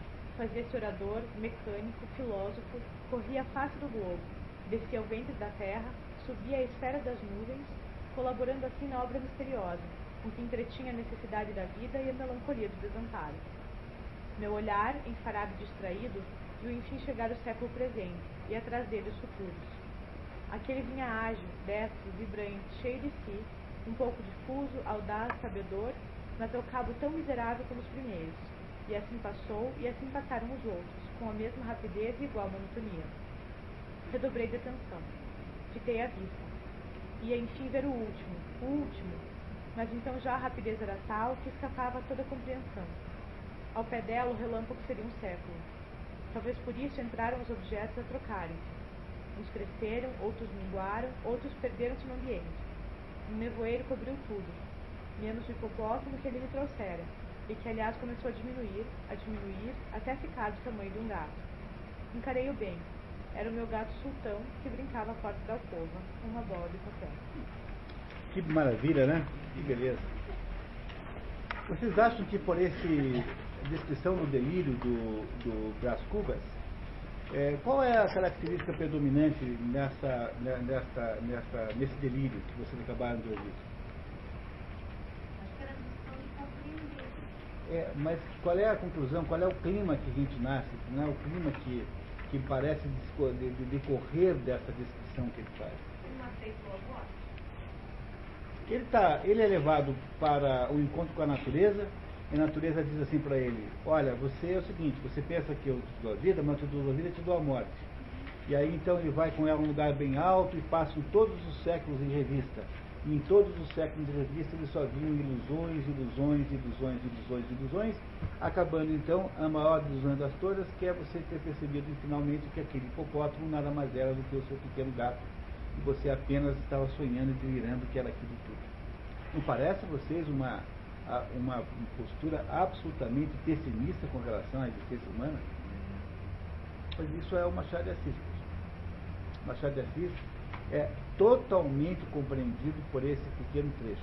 Esse capítulo 7, é, chamado O Delírio do- das, das Memórias Póstumas de Brás Cubas, é aquele que faz a melhor é, definição da psicologia, do modo de pensar o mundo de Machado de Assis. Machado de Assis é um Schopenhaueriano, é um adepto de Schopenhauer. Schopenhauer é um filósofo eh, alemão que no século XIX, não é? XIX, 18, 19, e escreveu um livro chamado a- a- a- O Mundo como Vontade e Representação, que tem a seguinte tese. Essa tese é assim. eh, Schopenhauer é do século XVII para o século, século XVIII para XIX, que dizia assim, olha, o homem deseja, porque o homem deseja, o homem sofre. Portanto, a existência humana é uma existência de sofrimento absoluto, completamente sem saída. É como se a existência humana fosse uma existência que mistura apenas desejo e dor. Não há nenhuma possibilidade de sair disso. O Schopenhauer não é o melhor filósofo para você começar a estudar filosofia, porque ele é um pouco desanimado com a vida humana. Reparem bem que uma, uma visão filosófica dessa não é uma visão muito para frente, né? Ao contrário, né? Isso é Schopenhauer. Schopenhauer não é um filósofo que você deva começar a ler com intensidade, só depois de um certo tempo, porque ele é muito para baixo. E ele dizia então que a única maneira que tem do ser humano livrar-se da dor, do sofrimento, é não desejar mais. E foi buscar então estas, estas teorias no, no, no- foi buscar um pouco dessas teorias no, no, no orientalismo, no budismo. Teve um momento em que ele se impressionou muito com o budismo, com a- aquela ideia da não mente, com a ideia do não desejo, com a anulação do próprio eu, porque ele achava que aí é que havia alguma esperança para o ser humano. Ora, o que, que a Pandora representa, seu ponto de simbólico? Nós vimos aqui quando a gente viu a teogonia. A Pandora, como a Eva, todas as duas representam simbolicamente os desejos humanos. Porque a Eva e a Pandora não representam o advento da mulher. Elas não são a mulher no sentido genital da feminilidade. Elas representam um componente que todo ser humano tem, que é o componente do desejo, que pode ter eh, em si próprio uma dimensão ilegítima, embora tenha uma dimensão legítima. A, a dimensão ilegítima do desejo é que produz, então, a reversão da a, a contestação ontológica do ser humano, ou seja, a recusa a aceitar a existência do espírito acima da matéria, e é o que produz, então, a rebelião metafísica que produz o sofrimento humano verdadeiramente. É essa rebelião metafísica que é punida com a expulsão do paraíso, que simbolicamente representa a expulsão do paraíso. Quem quiser entender isso com toda a profundidade, leia um psicanalista chamado Paul Dill. Paul Dill, P-A-U-L, Paul Dill, é um psicanalista alemão, é, suíço, que acabou indo morar na França, circunstancialmente, e fez estudos maravilhosos sobre simbologias bíblicas e gregas. Maravilhosos. Paul Dill é uma maravilha. Paul Dill, D-I-E-L, né, que faz esse estudo, que tem a tese do, do, desejo ilegítimo. Um psicanalista, dissidente da linha freudiana, né, uma, um sujeito incrível. Paul Dill, não perca. Né. Tem vários, tá? tem vários, vários, vários. Simbologia da Bíblia, simbologia na, na, na mitologia grega, tem vários livros. Eu acho que em português tem simbologia na mitologia grega, se eu não me engano. Agora você compra muito facilmente em francês. Eu acho que eu tenho toda a obra em francês. Tá? Em francês. E o Schopenhauer era, apenas voltando para o assunto, né? o Schopenhauer é um sujeito que achava, portanto, que a existência humana estava absolutamente eh, condenada ao fracasso, porque o ser humano não podendo deixar de desejar, passará a vida infeliz porque ele tem, nunca terá as coisas que não tem. Ele nunca terá coisas que não tem e, portanto, o estado humano é um estado de infelicidade sistemática.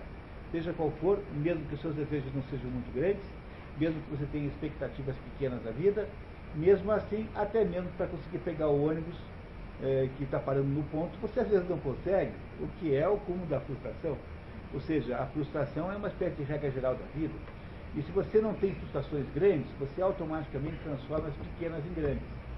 Porque você começa a achar que ter perdido o sinal vermelho, o sinal verde é uma tragédia incrível na sua vida, já é caso mais ou menos para você se rebelar contra o mundo durante três dias. Você começa a achar que não ter a marca de cerveja que você queria no boteco é uma ofensa metafísica que fazem contra você você começa a achar que pequenas bobagens como essas são, têm algum valor e você estará sempre infeliz, porque essa é uma espécie de condição, digamos, existencial humana e que só pode ser consertada se o homem deixasse de existir. Logo, a vida humana é uma vida sem saída. É como se o tempo representasse um vórtice na direção da morte. É como se a vida fosse, na verdade, apenas um processo de apodrecimento sistemático. Essa é a visão schopenhaueriana da vida. É essa visão que Machado de Assis tem da vida. Essa, essa personagem, chamada Brás Cubas, é uma personagem schopenhauresca, se é que eu posso falar desse jeito. Né? É uma personagem, portanto, mais que machadiana. É uma personagem que eh, revela toda a, digamos, a falta de esperança, aquilo que Pandora disse que foi a única coisa que não foi liberada, a esperança não está livre, não está agindo, portanto, revela toda a falta, a falta de esperança e a falta de, de, de crença no destino da própria humanidade. Schopenhauer, é, Machado de Assis é isso. Tá? Machado de Assis tem essa visão de mundo. Ele é uma pessoa que pensa o mundo assim. Daí você entende agora facilmente por que é que ele é um sujeito irônico e cínico. Porque só as pessoas que são muito, muito, muito desesperançadas de alguma coisa que têm a capacidade da ironia e do cinismo. Se você é um sujeito esperançado, você nunca é cínico com relação a isso. A, ou, a, é a desesperança que gera o cinismo. Porque já que você não tem nada mesmo a perder, o que, que você faz? Você faz piadas e faz, e faz é, pouco da situação. Para um sujeito schopenhaueriano como Machado de Assis, A vida é um caso perdido, a vida é uma luta é, já, é, já é, inviável, e a única coisa que você tem que fazer é rir dela.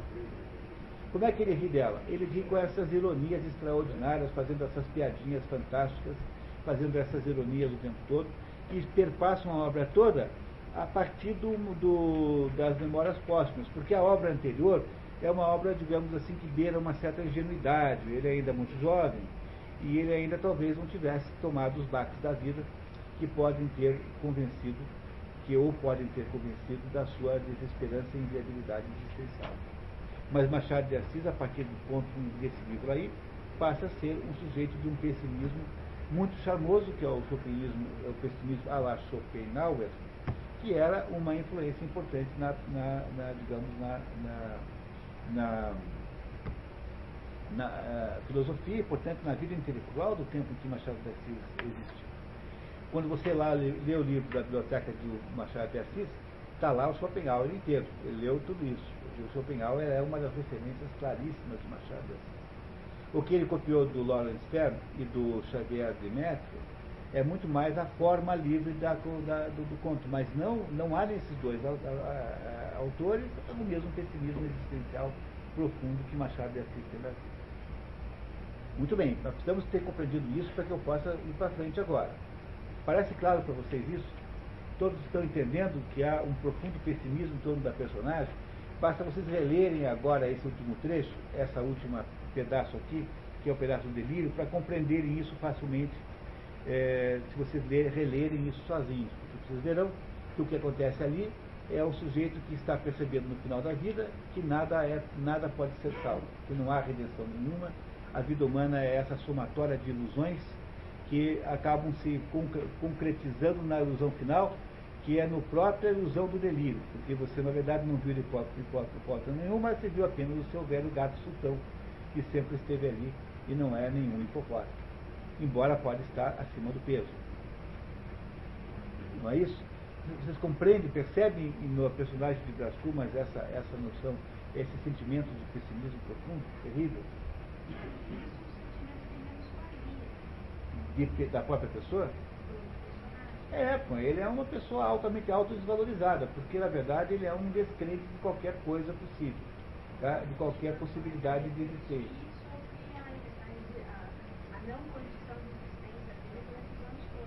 E ele, ele chega no final da história e diz assim, olha, ainda dou graças a Deus que eu não tive filhos, porque assim eu não preciso negar a negação, não posso negar o nada para ninguém não tive essa incumbência de negar este nada que é vida para qualquer outra pessoa. Não fiz nada, mas também nada importa, não tive que trabalhar, portanto a minha vida foi muito boa. E ele então, cinicamente, ironicamente, conta isso para nós depois de morto, já que ele não tem mais contra, é, não tem mais os constrangimentos naturais para alguém da sua posição social ter a sinceridade que, que teve. Não é isso? Quem é que diz para você assim? Olha, eu, eu sou um engenheiro, mas eu não sei nem projetar um galinheiro. Eu colei a faculdade inteira, não tenho a menor ideia desse negócio. Você, por favor, não me contrate de jeito nenhum. Ninguém fala para você isso em vida. Agora, depois que você for aposentado e tiver garantido lá o seu salário da aposentadoria, você pode muito bem falar isso para os amigos. Olha, você não imagina como eu paguei todo mundo. Passei 40 anos fingindo que era engenheiro. Todo mundo acreditou, ganhei prêmios e tal, não é isso? Então aí você pode fazer uma coisa dessa, né? Não é isso? Parece, parece aquele personagem, o carro, lá do carro, o senhor K, né? É no castelo, né? o castelo. O, quem parece o personagem? O Brás Cubas? Não, o cidadão que passou a vida toda fingindo que era uma coisa e na verdade não era nada. Ah, o, sim, o agrimensor, que é, talvez é nem fosse agrimensor. É. Mas é claro que é uma hipótese apenas, né? A gente não tem certeza disso, né? Mas o, o, o que é importante, pessoal, é entender, em primeiro lugar, isso. Mas nós não viemos aqui para contar para vocês isso. Porque que o Machado de Assis é um pessimista, isso vocês já devem ter, podiam ter imaginado sozinhos e ter descoberto sozinhos. O personagem não deixa nenhuma dúvida, nenhuma margem para dúvida. Mas o que interessa é que a gente vai concluir daqui para frente. Portanto, que vocês tenham, até agora, estejam felizes com esse nosso raciocínio. Alguém tem algum problema com esse raciocínio? Alguém vê na obra alguma contestação possível a essa interpretação do espírito geral da obra, como sendo pessimista e schopenhaueriano? Então, é isso, a descrença absoluta e total. A, a, a, vida, a ideia do, do Schopenhauer é que a vida humana ela é esse, essa luta impossível. Não é? Não é isso? A vida humana é essa luta impossível na direção de alguma coisa que não pode ser realizada, que é a felicidade humana. A felicidade humana é impossível, isso não existe. Porque o homem sempre desejará, e por mais que ele deseje coisas minúsculas, por exemplo, como colocar duas cartas em pé, de modo que elas não caiam, até mesmo um pequeno sopro de vento é, pode destruir essa minúscula felicidade, que é, que é a felicidade de ter visto o seu pequeníssimo e minúsculo castelo de cartas ficar em pé. É por isso que, é, é por isso que ele diz aqui, cinicamente, que a felicidade é quando o número 13 vira 31, ou então, naquele conto que contém a vocês, é quando você compra um sapato novo. São todas maneiras íntimas de ter felicidade, são todas maneiras pequenas. O ser humano é essa espécie de, de pequeno pobre diabo que não é capaz de verdadeira felicidade, porque afinal de contas isso só é, é impossível na medida em que o ser humano deseja alguma coisa. Essa filosofia de Schopenhauer e essa é a literatura de Machado de Assis. Machado de Assis, na sua maturidade, transforma a sua literatura nisso. É claro que ele nunca será isso exclusivamente, porque ele não escreveu uma obra para ilustrar a teoria do Schopenhauer. Mas ele não deixa de ser profundamente influenciado por isso e irá, junto com outras uh, fontes, né, produzir uma mistura, uma, uma espécie de síntese, da qual predomina esse pessimismo de Schopenhauer. A erística do tem esse objetivo, né? A erística? Não. Aquilo é um tratado de intelectual, puramente falando. Combateu o frio. Ok? Bonito. Tá certo? A Marcela tem um aspecto de morte também, né? Todo mundo morre, né? Porque todas, todos os projetos são, são infelizes. Morre a Marcela, que era prostituta e ficou feia, era bonita e ficou feia. É. Quer dizer, ela, destru- ela destruiu a sua, a, seu, a sua existência, né? Porque ela vi- vi- vi- vivia para aquela existência. Morre a- o, o Lopes, o, o- o- Lobo Neves, morre o filho, quem, o Quincas Borba, que era esse filósofo, morre. O que é o Quincas Borba? É apenas um palhaço, primeiro um mendigo palhaço, depois um, um rico palhaço, não tinha nada de mais, na- nada daquilo valia alguma coisa, é pior do que isso, o Quincas morre, Borba enlouquece, enlouquece completamente. A noiva dele morre, né? A noiva morre, Eulália morre antes do casamento, diga ao senhor.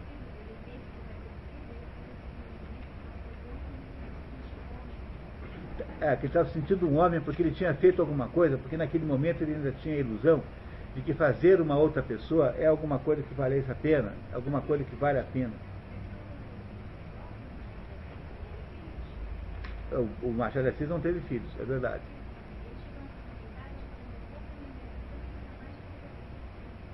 No entanto, ter, se por acaso o filho da, da Virgília tivesse nascido, ele o perderia também de alguma outra maneira, porque na verdade toda a proposição da obra é a perda. Então a sensação que você tem ao longo desta. Quando você vê o sujeito fechando o livro, fazendo a contabilidade das perdas, perdeu tudo, perdeu, perdeu, perdeu. Você vê alguém que faz a contabilidade de uma vida inútil, uma vida que não teve nenhuma possibilidade de sucesso e que não tinha a potência do sucesso, não por ser a vida de Brás Cubas, mas porque essa é a vida eh, humana típica, concreta, na, na cosmovisão de alguém como Schopenhauer e de alguém como Machado de Assis, que não deixa de ser adepto.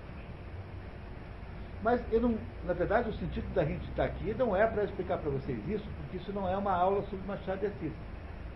Embora isso seja importante para entender o que vem daqui para frente. Não é? Bom, quem é que é a personagem literária que vocês acham que faria um contraste magnífico com essa? Dom Quixote, na primeira parte do livro, não na segunda. Mas há uma outra, me parece mais clara, que faz, que faz ah, esse contraste no segundo livro e não no primeiro. Fausto. Fausto. Fausto é essa personagem, digamos assim. Fausto, no primeiro livro, para quem não esteve aqui no dia que nós vimos Fausto, é um sujeito velho que resolve, não, não encontrou na, na ciência, nos estudos esotéricos com S e com X, nenhuma solução para a vida, e aí resolve curtir a vida eh, suge- por sugestão do diabo, Mephistófeles, que o convida para viver a vida intensamente. Ele transforma num menino, ele é remoçado, e aquele velho de mente, num corpo remoçado, faz tanta bobagem que acaba gerando uma tragédia, matando uma família inteira. Mata a Gretchen, a sua namorada, amante, mata a mãe dela com uma poção é, mal administrada, mata o irmão dela num, num, num, duelo é, ilegal, num ilegítimo, desonesto, não é? O Valentim, e mata o filho, o filho que Gretchen teve e que matou e que causou a morte da Gretchen por a execução judiciária. Essa é assim que acaba o primeiro livro, tendo o Fausto feito uma quantidade de bobagens extraordinárias. No segundo livro, a personagem é completamente diferente e esse personagem do segundo livro começa logo de cara é, morando em outro lugar, né, com, sempre com o Mephistófeles ao seu lado, tentando resolver um problema lá da economia de um certo país, que nós não sabemos qual é, também não é importante, não é, não está querendo saber, provavelmente lá um daqueles reinos alemães, inventando lá um método lá de. Um, claro que ele gera uma tremenda inflação com aquilo, mas ele tenta consertar aquele país. Depois ele não conseguindo fazer isso, ele tenta recuperar a antiguidade greco-romana pela recuperação da Helena, Helena de Troia, também não consegue, mas ao, ao mesmo tempo que ele não consegue recuperar, ele consegue trazer para o mundo moderno alguns elementos, porque quando a Helena de Troia vai embora, ela abandona alguns simbolicamente alguns objetos aqui. Aí ele se mete lá num empreendimento enorme de sanear o mar, de tirar lá um pântano marítimo e fazer um loteamento para fazer casa para todas as pessoas. E vai indo assim atrás do outro, cada coisa dessa que ele inventa, ele dá uma errada também. Em cada projeto desses tem um grande erro. Por exemplo, quando ele faz lá o grande projeto de controle dos, das águas do mar e estabelece lá, instala uma enorme quantidade de pessoas que não tinham casa, ele vai lá e arbitrariamente e, e sem nenhum pudor retira o casal de velhinhos lá de uma casa eh, cuja localização ele queria para si e os mata de susto. Não teve nenhum empreendimento que Fausto tenha feito no segundo livro, na segunda história, que tenha sido isento de erro, isento de eh, engano, isento de culpa. No final das contas, quando Fausto finalmente está morto, já tem 90 anos, e, e aí então está na beira da morte. Fausto finalmente ah, pronuncia as palavras que, de acordo com o diabo, eram as palavras que garantiriam ao diabo a alma de Fausto. É, que, ora, para, so, sois tão belo. Essas são as palavras que o Fausto não poderia pronunciar e o que, ao pronunciá-las, entregariam a sua alma ao diabo. No final das coisas, quando todo mundo espera então que o diabo leve o falso para o inferno, aparecem os anjos do céu e o carregam em glória para o céu. Fausto foi perdoado. Muito embora tenha pedido a alma para o diabo, o diabo não foi capaz de, de, de extorquí-la de fato. E por quê? Porque na visão de Goethe, e Goethe é um sujeito do mesmo século de Machado de Assis, com a diferença que Goethe é um pouco mais velho, portanto, o, o, o, eles têm 60, 70 anos, mais ou menos, de diferença concreta e real. Mas na visão de Goethe, a humanidade é composta de pessoas que erram o tempo todo e que, portanto, a única possibilidade de existência humana é você fazer mesmo errando.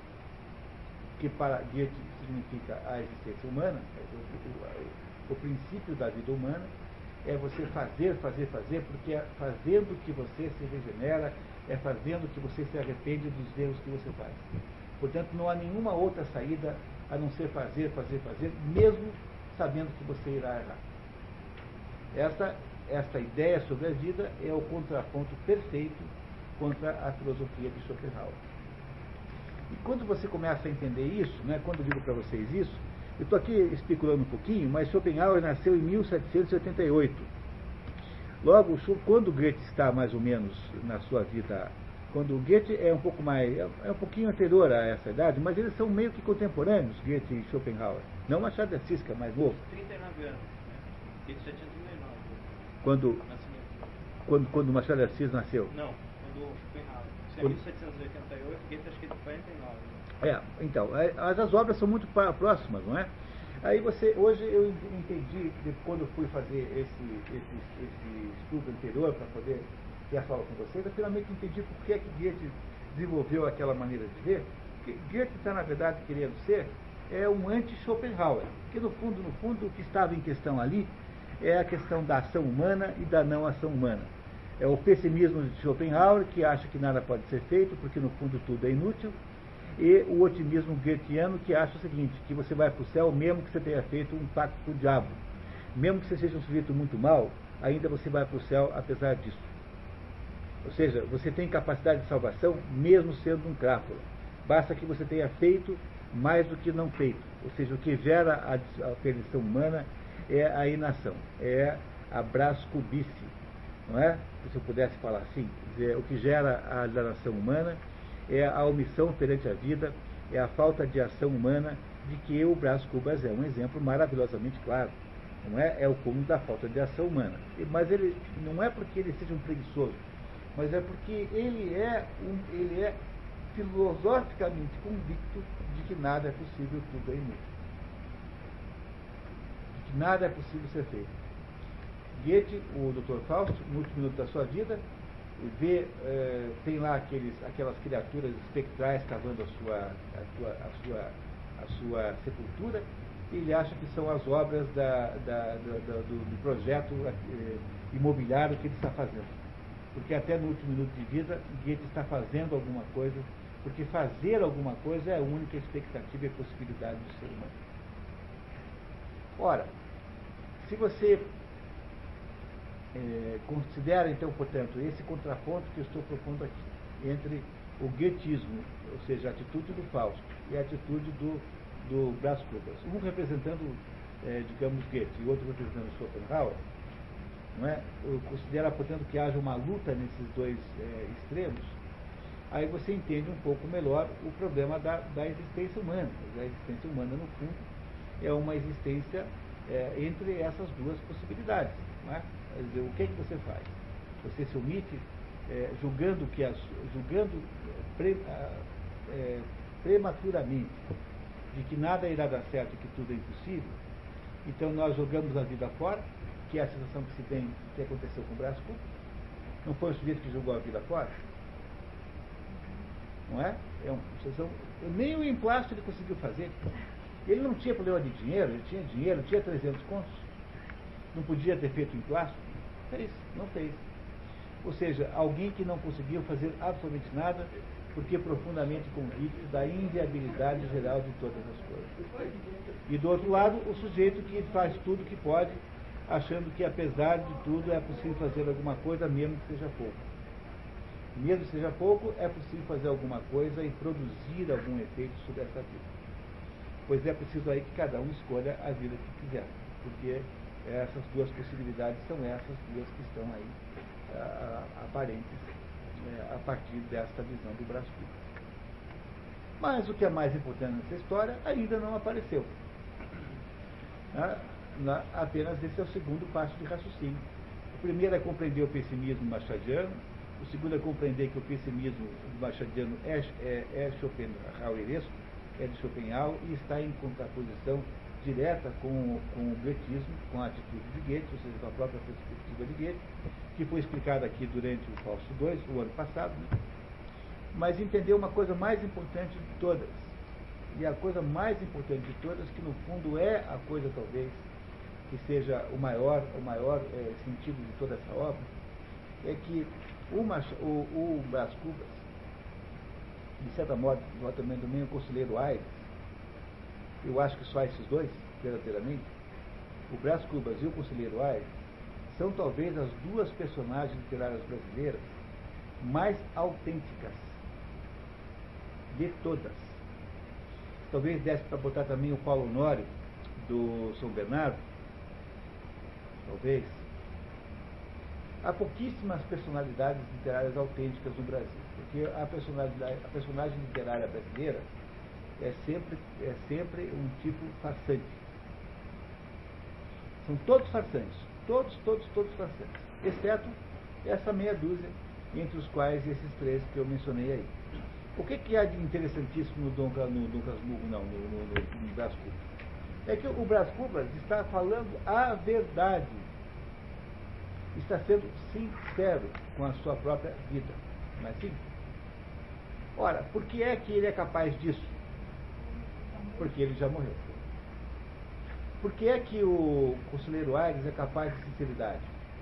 Porque o conselheiro Aires é um aposentado que não tem filhos, não tem parentes, não tem nada, é um sujeito sozinho no mundo, como alguém que está no meio do oceano, sem poder olhar, sem ver nada além do horizonte, nos quatro lados, em todas as direções, e que não tem mais nada a perder na vida. O conselheiro Aires é alguém que volta do serviço diplomático e fica então na varanda da sua casa em Botafogo, uma casa de praia, né, mais ou menos, em que ele fica lá observando o mundo e pensando, fazendo uma autorreflexão sobre a sua própria vida.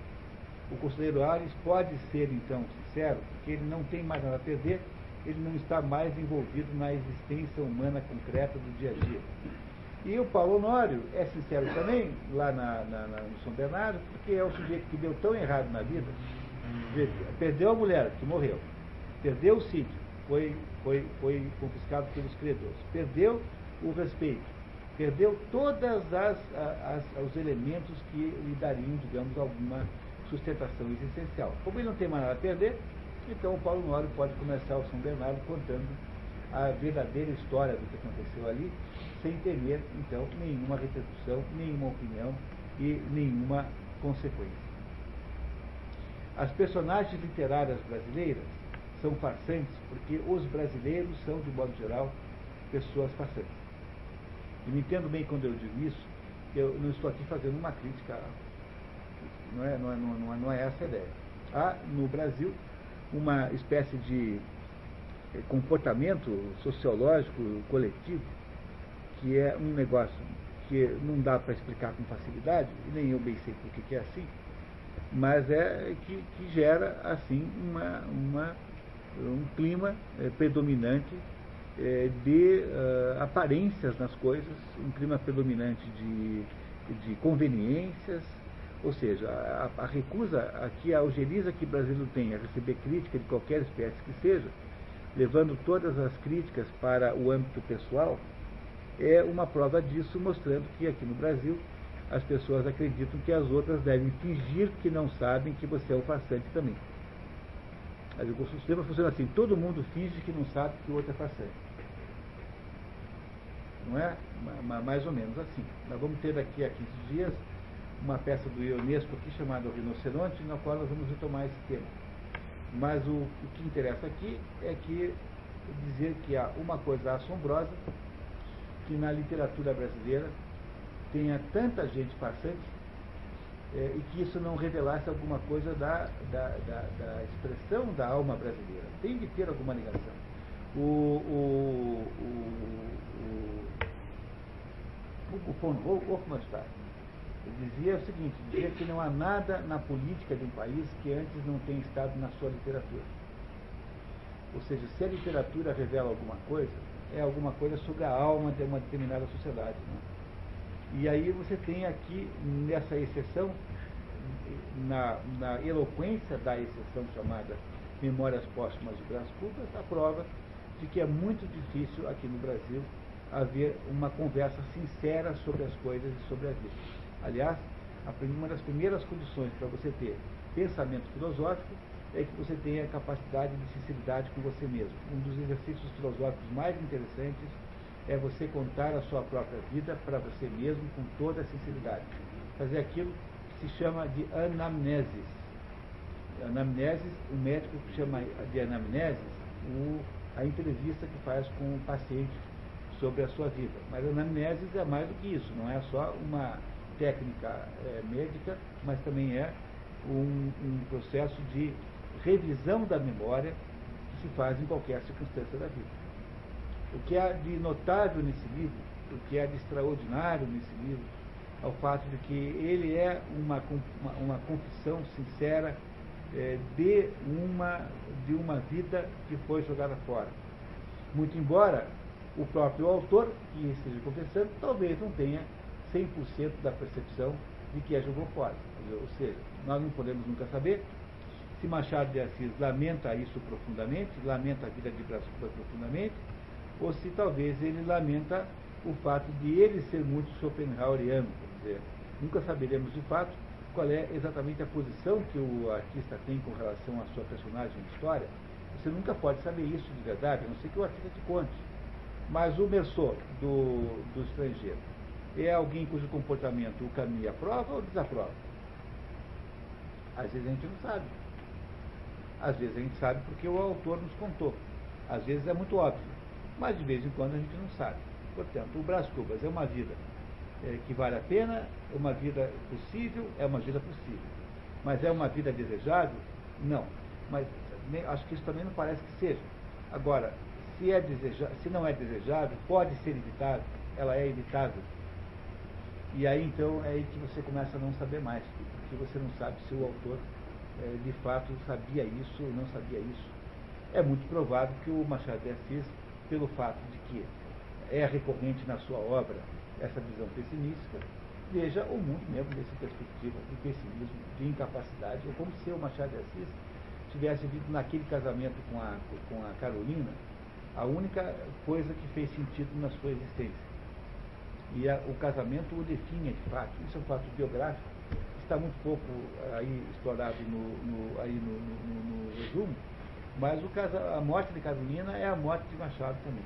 De alguma maneira, é como se ele não tivesse grandes, uh, grandes perspectivas de vida para um nihilista, para um pessimista, mais do que nihilista, né? para um pessimista como Schopenhauer, a vida é uma, uma transição para a morte. É, para, a vida é composta só de duas coisas. De duas coisas. A vida é composta de morte e de dor. Não tem mais nada que faça parte da vida. Nada pode ser feito além disso. Um homem como esse não tem muito para onde correr. A sua vida está prisioneira, portanto, da sua inviabilidade existencial. É isso que o, o Brás Cubas tenta nos dizer no delírio, que é a chave do enigma para entender o livro. Para entender o livro tem que reler o delírio agora com todo cuidado, se vocês tiverem tempo hoje ainda, são só três páginas, para compreenderem esse aspecto de pessimismo. No entanto, o fato de que um brasileiro foi capaz de ser sincero, verdadeiramente ser sincero, já é um fato de uma notabilidade incrível, já tem muito mérito nisso só, e é nisso, me parece, que reside a maior de todas as contribuições dessa, dessa, dessa obra, que é nos, nos, nos, nos ajudar a estranharmos a nós mesmos. Ou seja, a, nos ajudarmos a vermos nesta personagem aquilo que nós deveríamos ser, sob o ponto de vista de atitude perante as coisas, não como concepção de mundo, mas de atitude perante as coisas, e de que modo geral nós não somos. Esse é um livro anti-brasileiro, sob um certo ponto de vista ele, ele entra em contraste e em conflito com a nossa maneira de nos correspondermos com o mundo. E mesmo que nós sejamos mais, é, muito mais associados ao Quincas Borba, ou seja, mesmo que a nossa filosofia de vida seja associada ao Quincas Borba, que de alguma maneira é contrária ao Schopenhauer, né? Porque, na verdade, o Quincas Borba tem nesse humanitismo uma ideia de que as coisas todas serão triunfalmente vão dar certo no final porque no fundo é a concepção que depois o T.R. Chardin fará da, sua, da própria evolucionismo, o evolucionismo que sai da pedra, que sai da bactéria e acaba em Cristo. Né? Essa ideia evolucionista do T.R. Chardin, que é uma ingenuidade, é exatamente o contrário da perspectiva, da perspectiva do Schopenhauer. Compreende que ele só botou o, o, o Quincas Borba aí para fazer esse contraste, para que nós percebêssemos que aí há um confronto? e, e esse, desse confronto ele, se tem, ele tem total consciência, ele tem total consciência do confronto. O Quincas, o Brás Cubas tem total consciência do que estava acontecendo com ele no final da sua vida. E quando depois que ele morre, ele tem total consciência da sua vida. Ou seja, o horizonte de consciência do Brás Cubas, ele aumenta dramaticamente, incrivelmente depois da sua morte e transforma-se em plenitude. Por isso, talvez, o que esteja aí sendo dito para nós, como última observação que me parece ser importante fazer aqui, é de que nós só obtemos horizonte de consciência sobre as coisas quando nós somos capazes de olharmos a nossa vida da perspectiva da inexistência da nossa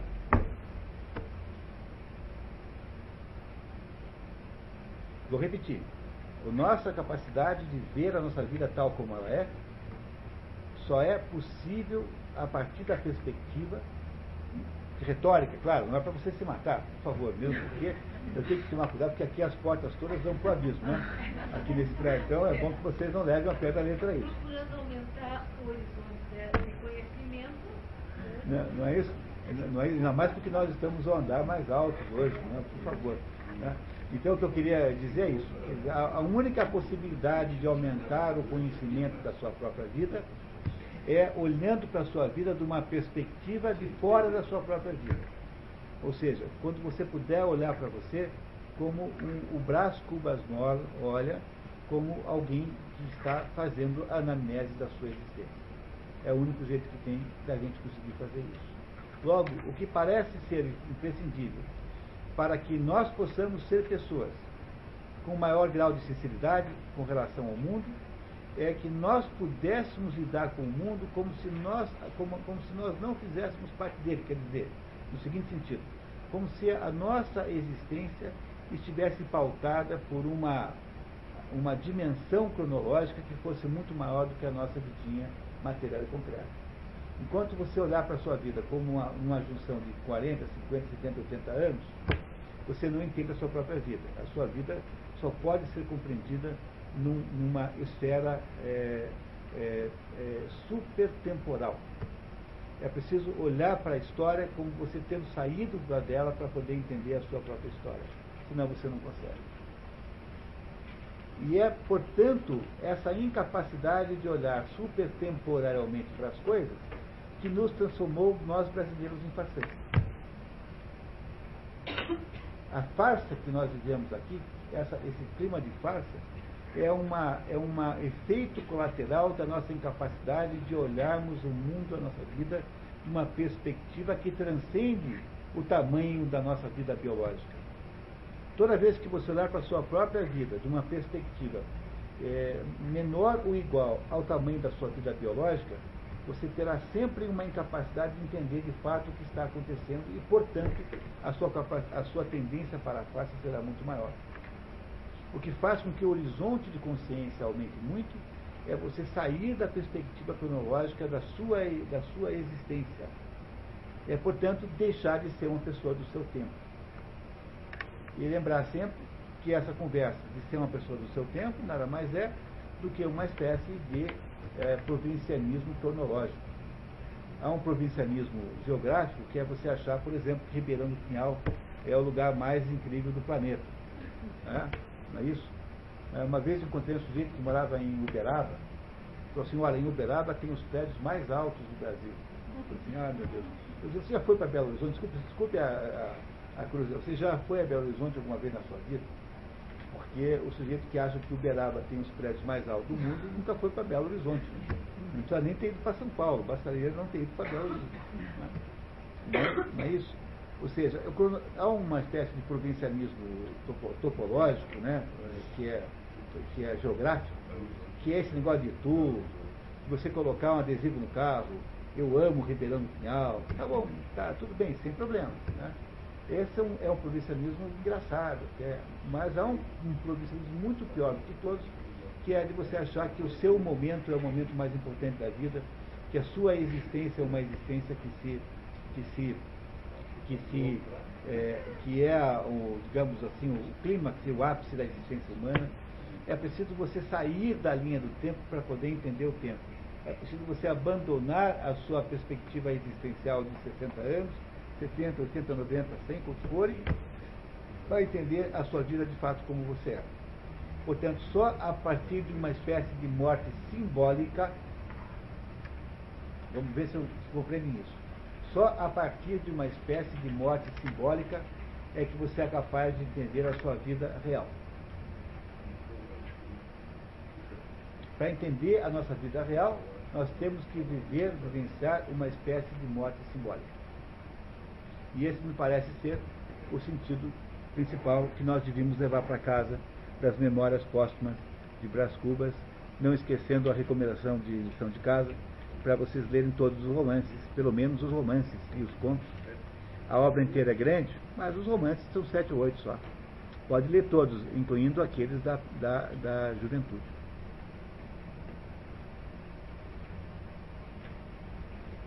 Então, pessoal. Eu não me lembro o nome dele, né? o primeiro nome, o nosso sobrenome dele é Janete. Eduardo Janete? É, Eduardo da Fonseca? Exatamente. Sei. Ele fala que o brasileiro sempre é o outro e não eu, né? Porque o brasileiro, ele, ele acha que ele individualmente não faz parte do todo.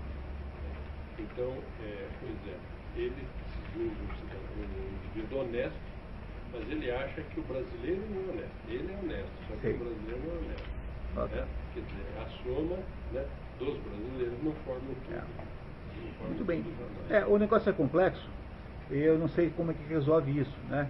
Eu uma vez tinha combinado com o Olavo de Carvalho, escrevemos um livro juntos, que não, acho que nunca vamos fazer, que era para tentar, a partir dessas grandes explicações do brasilismo, da brasilinidade, que é o, que é o, o Casa Grande de Senzala, todo- todos esses grandes livros, tentar e- e explicar o brasileiro onticamente. né? porque esses livros todos, quando chega lá, o Gilberto Freire diz que o Brasil é cordial, ele não está explicando o Brasil, ele está apenas eh, re- revelando uma característica do Brasil. Ele não está definindo o Brasil. É preciso que a gente consiga definir o Brasil, compreendê-lo, o brasileiro ontologicamente. Esse estudo ainda está por fazer. É, mas é por meio dessa grande literatura de Machado de Assis que você consegue pegar as pistas. E o que nós fizemos hoje aqui é fazer aí uma série de descobertas notáveis sob pistas para nos levar a essa compreensão real da, entendeu? A, grande briga entre o Schopenhauer e o Goethe, isso não interessa em última análise é, dentro da cosmovisão, dentro da perspectiva desse nosso curso aqui. É apenas um elemento para nós entendermos o resto. O Gianetti tenta fazer isso, mas que ele é muito epicurista, né? No livro dele. Todos eles acabam caindo nos sintomas, porque ninguém é capaz de dar uma explicação espiritual. Como é todo mundo materialista, o sujeito sempre irá procurar em algum materialismo explicação para a alma brasileira. E aí você fica só no sintoma. O sujeito, para poder explicar isso, vai ter que aceitar e, ace- e- e vai, e vai ter que ter a coragem de dizer assim: o brasileiro, a alma brasileira só se explica da, pela perspectiva espiritual e não pela perspectiva mental. Quando você conseguir sair do mundo mental e para o mundo espiritual, você é capaz de descobrir então alguma coisa verdadeiramente.